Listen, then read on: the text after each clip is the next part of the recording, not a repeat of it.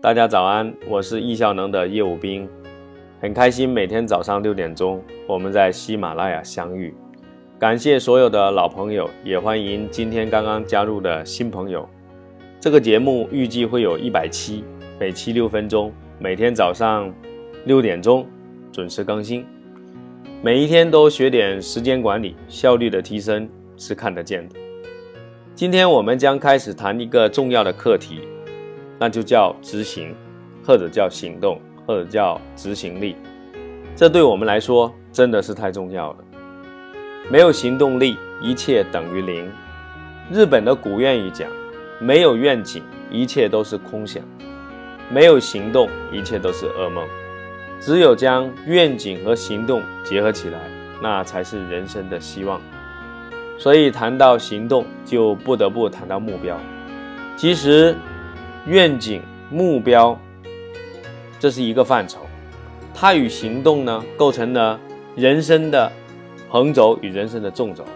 我们只有把这二者结合在一起，才会让我们每天活在愿景中，每天做的事情变得有意义。我们今天就来谈一谈，如何才能实现目标与行动相互配合、相互平衡的话题。有两个方案。其中一个就是从目标往下分解，另外一个方案是从行动开始，逐渐完善，然后不断去夯实目标。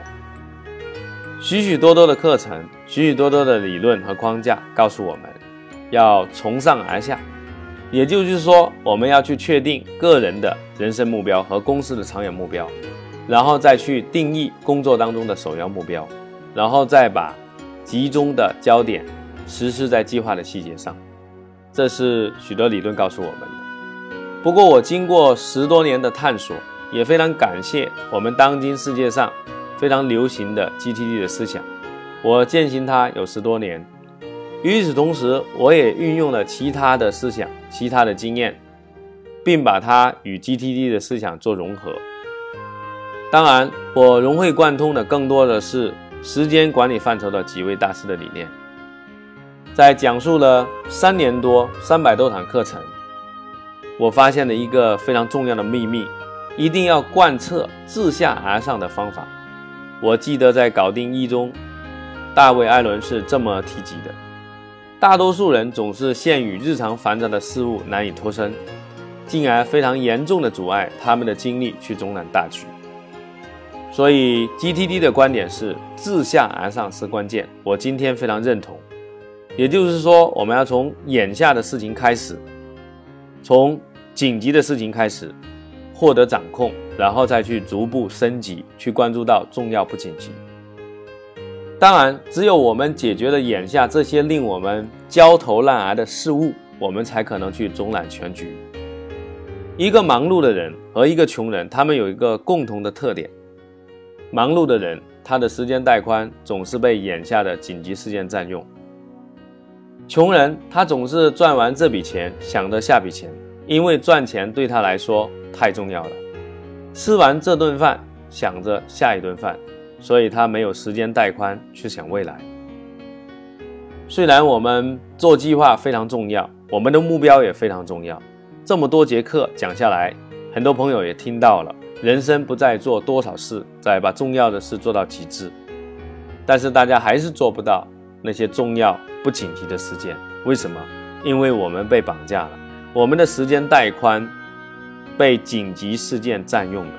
这好比你穿着一个宽大的游泳衣，你就不得不手提着泳裤，防止它掉下去，因为你根本无心抬头看方向是否正确。那究竟应该怎么办呢？你要有更好的行动力，应该从哪里开始？我们怎样才能做到不被紧急的事件绑架呢？我们今天就要开始进行非常重要的理念：自下而上对事物进行掌控。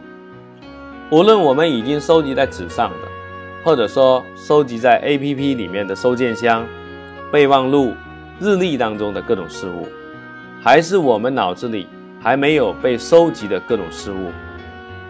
我们要采用怎样一种方法才能让我们保持轻松的状态呢？我们要从眼下的事情开始，我们要从底层的具体行动开始。这如果不能成为我们日常事务处理模式的一部分，我们就无法进行更高一级思维的活动。对紧急事件以及对当下、当天事件的一个处理能力，这将成为你提升执行力的一个重要的开始。事实上，在你的日常工作之外，是有很多更有价值的事物在等着你。如果你在底层的具体行动上，你的控制能力提升的话，你就会非常棒。所以我们要讲紧急事件如何处理。这一讲我们讲的是自下而上的原则，我们在下一讲会讲述具体的办法。请你记住，自下而上是关键。这一讲我们就先讲到这里。如果你要想获取节目文字版的内容，请关注微信公众号“时间管理”。在这个公众号当中，有许许多多的原创的，在这个公众号当中，有许多原创的时间管理干货，每天都在推送。